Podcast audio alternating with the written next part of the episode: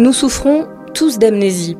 Nous naissons et nous grandissons dans un environnement que nous considérons être la version du monde par défaut. Pourtant, vous rappelez-vous qu'au XVe siècle, il y avait des baleines dans le golfe de Gascogne? Plus récemment, si vous êtes né à la fin des années 90 ou au début des années 2000, vous souvenez-vous des insectes écrasés sur le pare-brise? Non, chaque génération prend comme référence l'état de nature qu'elle a connu pendant son enfance. Pourtant, il était déjà plus dégradé que celui de la génération précédente ou encore celle d'avant. C'est ce qu'on appelle l'amnésie environnementale. D'après le psychologue américain Peter Kahn, nous nous habituons à la dégradation de notre environnement. Nous n'arrivons jamais pleinement à prendre conscience de l'ampleur des dégâts et des pertes. Afin de lutter contre cet oubli, la biologiste Anne-Caroline Prévost préconise de prendre conscience de notre relation à la nature et de partager nos souvenirs. C'est ainsi qu'avec Audrey Ranchin, nous menons depuis plusieurs mois une expérience intitulée Au creux de mon arbre, l'écho du vivant. Nous avons fabriqué un arbre cabane dans lequel nous invitons les gens à venir raconter leurs souvenirs de leur lien au vivant. C'est ce que le philosophe Jean-Philippe Pierron appelle l'écobiographie, comme il nous le racontait dans l'épisode de la semaine dernière. En vous partageant ces témoignages aujourd'hui, nous faisons le pari que de ces récits individuels, confié au creux de l'arbre, pourra émerger une mémoire collective, l'écho du vivant.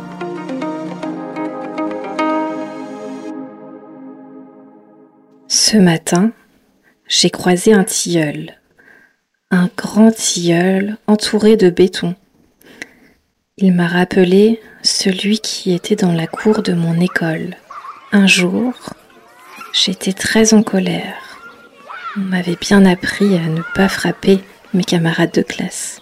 Mais cette colère est sortie et j'ai frappé le tilleul. Aujourd'hui, au creux de mon arbre, on me donne l'occasion de me confesser, de me pardonner. Alors je voudrais dire pardon. Pardon à toi le tilleul de mon enfance. Aujourd'hui, encore, le regret est bien là. Pardon au tilleul de mon enfance. Toi qui m'as caché des autres pour faire un premier bisou sur la bouche d'un garçon.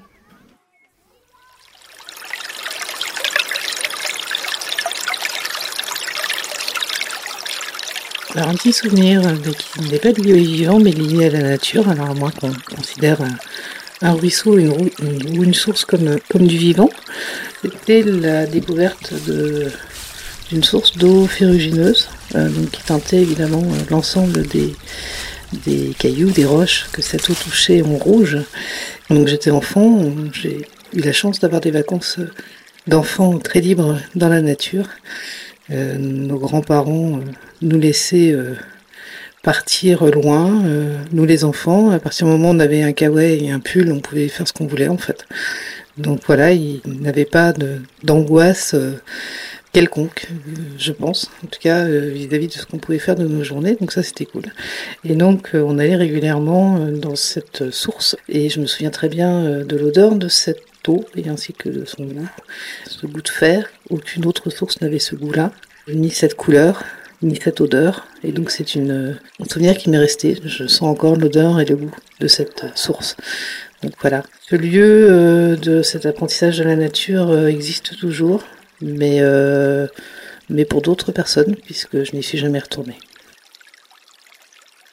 Allongé sur le toit de la fontaine du village avec mes amis. Mes amis du village d'été. Celui où mon père est né là où le temps est marqué par les repas, le soleil et la nuit. Mais revenons sur le toit. Je me souviens des nuages, ces nuages qui défilaient sur nos têtes et qui inspiraient notre imaginaire. On jouait à deviner les formes, les formes qu'ils essayaient de nous montrer. Ils nous parlaient. Ils nous parlaient du vent, de l'arrivée des orages. Autour de nous, les champs de tournesol.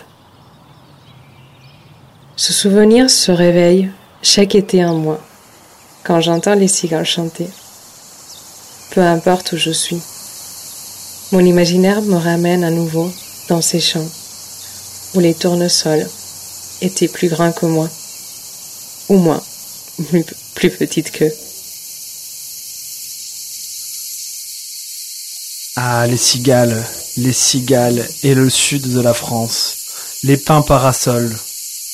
Ces tonnes de pines par terre là. Oh, que c'est bon, c'est toute mon enfance ça. Tu vas passer des heures et des heures, toute l'après-midi, toute la journée, à l'ombre des arbres, et à écouter ces cigales qui des fois sont vraiment fortes, même trop fortes.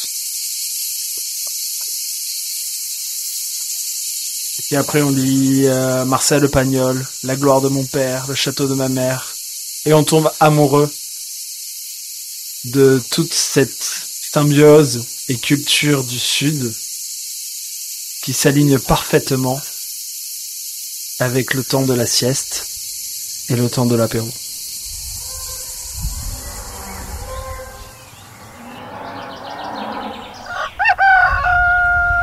Les étés euh, de mon enfance, je euh, tout le mois de juillet euh, à la campagne chez mes grands-parents avec mes cousines, mon frère. Et en fait, on était bah, constamment dehors. on allait dans la piscine, on se racontait des histoires, où on se construisait des cabanes dans les champs. Mon grand-père, il avait une vieille euh, charrue où on montait dessus et on disait que c'était un bateau. Euh. Enfin, on se faisait plein d'histoires comme ça. Puis mon grand-père avait aussi euh, des moutons. donc, à chaque fois qu'il allait s'en occuper, on était derrière lui, on leur donnait le biberon. c'était vraiment la connexion avec la nature enfant et c'est ce que j'aimerais retrouver maintenant que j'ai une fille qu'elle puisse s'amuser avec rien euh, et qu'elle se construise des, des mondes euh, imaginaires euh, dans la nature et qu'elle n'ait pas besoin de d'aller dans des dans des parcs d'attractions, qu'elle n'ait pas besoin de d'avoir forcément les écrans, les des jeux de société, enfin qu'elle puisse euh, s'amuser dans la nature et prendre conscience que la nature c'est important euh, de la préserver. Ça me tient vraiment à cœur de lui transmettre ça parce que moi j'en ai pris conscience euh, plus, enfin adulte. Et, et elle, j'aimerais que ça soit inné chez elle de, de consommer écologiquement.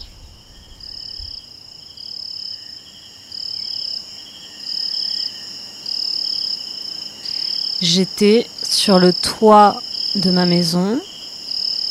J'y accédais par la chambre de mes parents et depuis le toit de la maison, j'observais les étoiles. Je voyais aussi toutes les chauves-souris qui volaient. C'était comme un balai de chauves-souris qui euh, volaient euh, dans tous les sens et qui venaient s'abreuver dans la piscine. Et là, je m'allongeais sur les tuiles de mon toit et j'observais le ciel, la voie lactée. Et ça, c'était le un des plus beaux souvenirs que j'ai pu avoir quand j'étais petite. Parce qu'après, en grandissant, ben, j'osais plus aller sur le toit de ma maison pour observer les étoiles. Parce que je me disais que ça pouvait s'effondrer.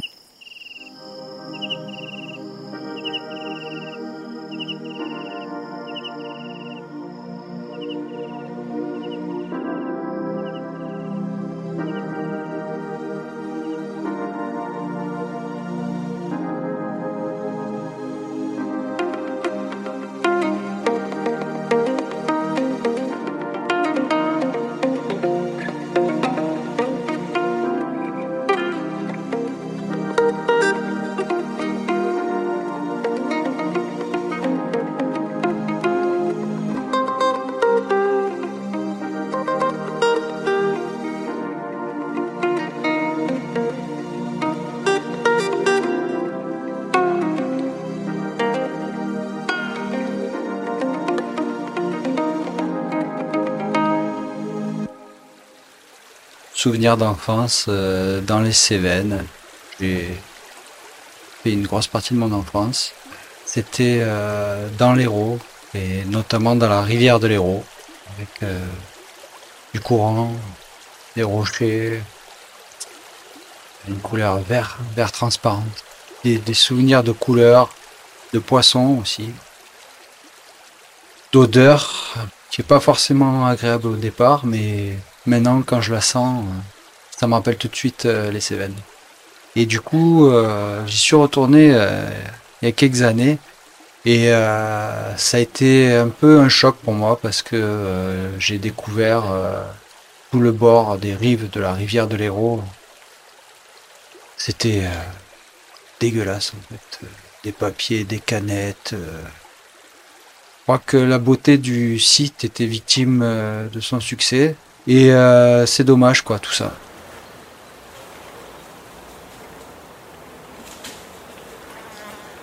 J'ai passé une partie de mon enfance dans la campagne, dans le Périgord, dans le Périgord vert.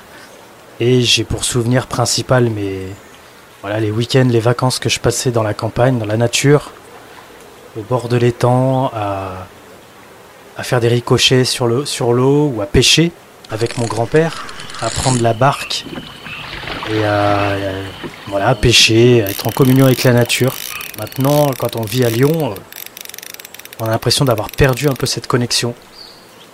Et ça tombe bien parce que dans mon projet professionnel, j'ai l'intention de revenir justement dans mon Périgord, euh, pas natal, mais là où j'ai grandi. J'ai hâte d'y retourner pour me reconnecter justement d'une part à la nature, mais aussi à mes souvenirs d'enfance.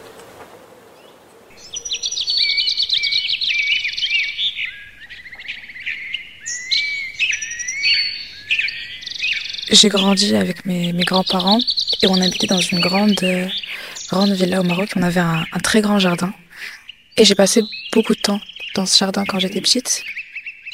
Et euh, je me rappelle des matins où je me réveillais pour aller à l'école, un peu en début d'été, en mai, que j'entendais un peu le bruit des oiseaux, qu'il faisait un peu beau. Et j'ouvrais mon balcon et vraiment, je, restais à regarder le jardin très longtemps.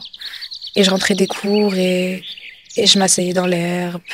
On avait comme une espèce de petite colline dans le jardin. Et du coup, je me, je m'asseyais là-bas et vraiment juste, euh, bah, je regardais et je jouais un peu avec les escargots autour de moi. Et euh, c'était vraiment un moment où je me sentais bien. Je me sentais vraiment bien et c'est un peu mon, mon endroit phare. Et même maintenant, je continue à aller chez mes grands-parents et, et j'adore me poser dans le jardin pour bronzer, pour lire, juste pour réfléchir. Et en fait, le jardin est un peu... Euh, il est très long et où on a un grand arbre, un grand mûrier. Il est vraiment immense. C'est le plus grand arbre de la rue, en fait. Et c'est super paisible de se poser en dessous, de juste euh, lire, réfléchir. Et euh, bah, quand des murs, du coup, des fois, on ramasse les murs. Et c'est vraiment super sympa et c'est un endroit où, je me sens, je me sens vraiment bien.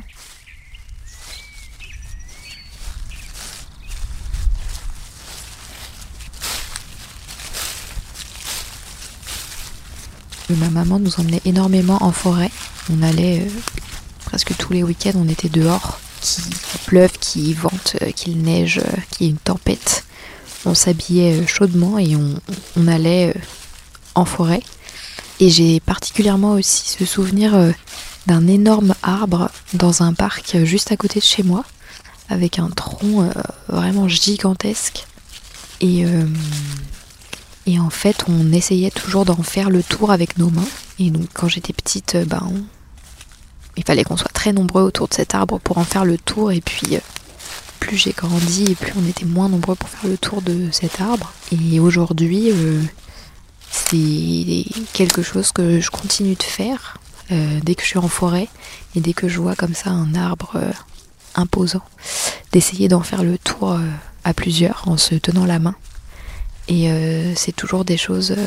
c'est une manière pour moi de de garder un lien euh, avec ma maman et, euh, et avec euh, tout,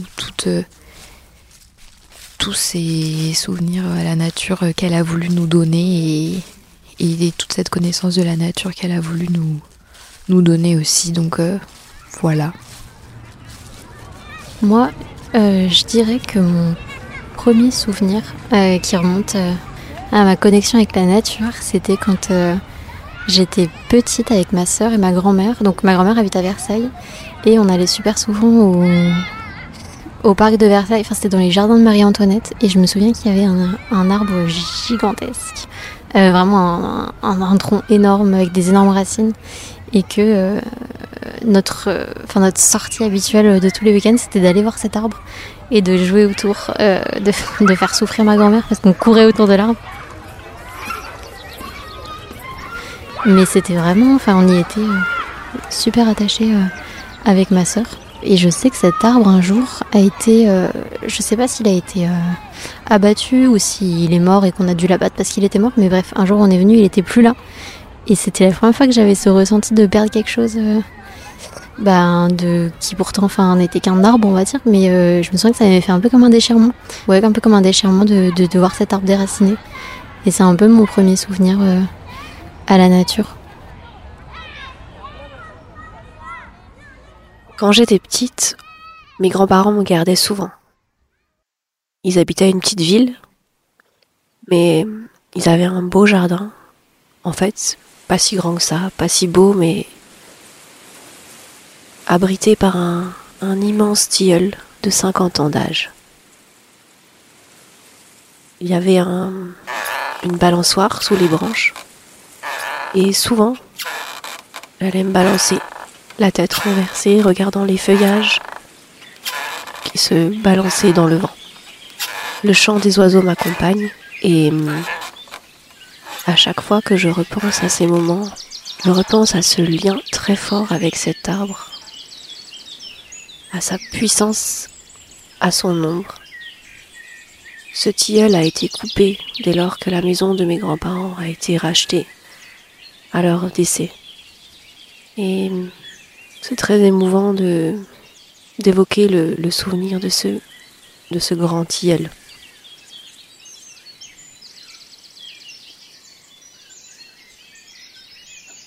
Alors, je vais vous parler du sol pleureur qu'il y avait chez mes grands-parents.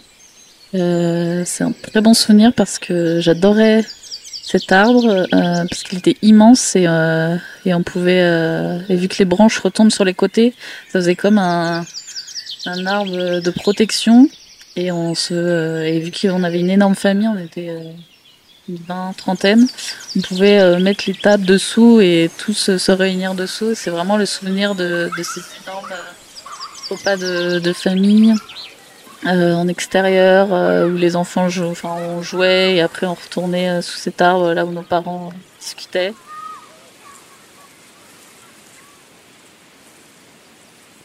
Je me rappelle quand j'étais petite fille.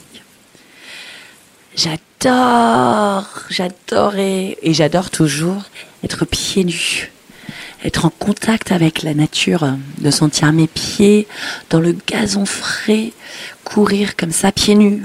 Ma mère me disait toujours mets tes chaussures et en fait, euh, et en fait, on s'en fout. C'est tellement bon d'être connecté. Et souvent, ben, pour l'été, on avait un petit potager derrière la, maison. Et donc je courais, comme ça, courais pieds nus euh, pour chercher euh, des tomates. Des tomates qui étaient encore chaudes du soleil, qu'il avait réchauffé toute la journée. Et puis couper du basilic frais.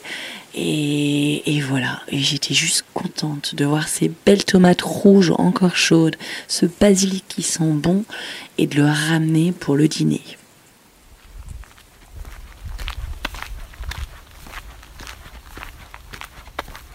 Je me rappelle d'un souvenir d'enfance qui a fait monter les larmes quand il m'est venu en tête.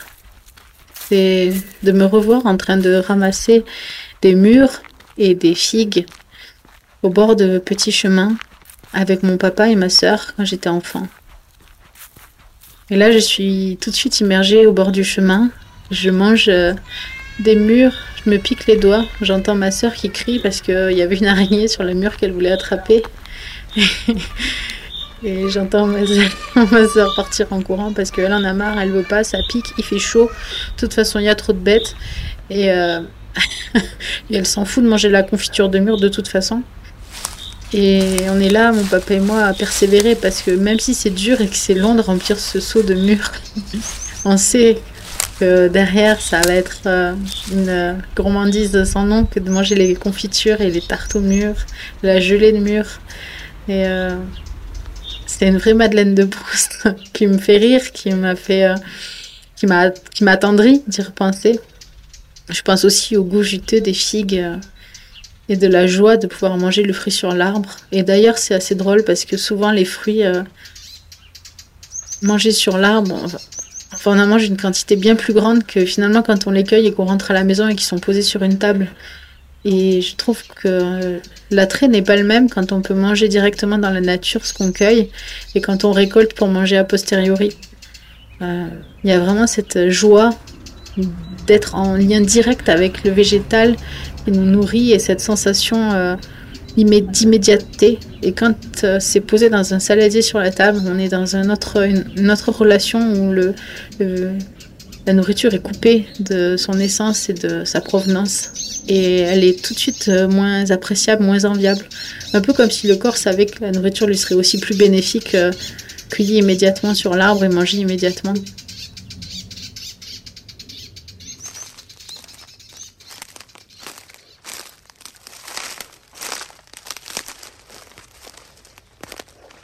Une jeune adolescente, j'étais en vacances avec mes parents dans le parc national du Mercantour. Et j'étais de ces adolescentes qui en vraiment rien à faire d'être en vacances avec ses parents et qui trouvaient tout nul. Et puis on est allé dans, dans une grande forêt, une forêt d'épicéas, qui était incroyable. Il y avait un calme et ces grands arbres. Vraiment, on prenait conscience de où ils prenaient racine et jusqu'où ils s'élevaient. Si haut dans le ciel, quasiment reliés ensemble à leur pointe, vraiment majestueux, et puis un certain ordre finalement dans, dans leur implantation sur Terre, qui rendait cet endroit forcément beau en fait, et euh, très esthétique. Et le sol était recouvert d'aiguilles, les aiguilles marron. Il y avait un tapis un tapis d'aiguilles qui était épais, qui était doux et qui sentait hyper bon. Je me souviens avoir passé euh, énormément de temps à contempler et à saisir cet instant présent, à être juste là et à nourrir l'ensemble de mes sens. Et je n'ai pas pu m'empêcher de repartir avec un sac rempli d'aiguilles aiguilles qui, à 38 ans, sont toujours dans un coin privilégié de mon placard de ma chambre d'enfant. Je ne me résous pas à me séparer de ce sac d'aiguilles. Je les aime trop. On fait partie de la même vie, on fait partie de la même planète. Et euh, il y a un lien particulier. Voilà, ça ne s'explique pas. Juste ça se vit et ça se ressent. Et je suis hyper heureuse de les avoir conservés parce que ça me rappelle euh, toujours à ce souvenir et à, à cet instant-là. Je suis hyper émue en racontant ça. Il y a une euh, sensation de gratitude euh, hyper forte qui s'active. Et juste de plénitude aussi. Et se dire qu'on est quand même drôlement privilégié de, de faire partie des habitants de cette planète. Et qu'on est tous ensemble, quel que soit notre apparence et notre règne.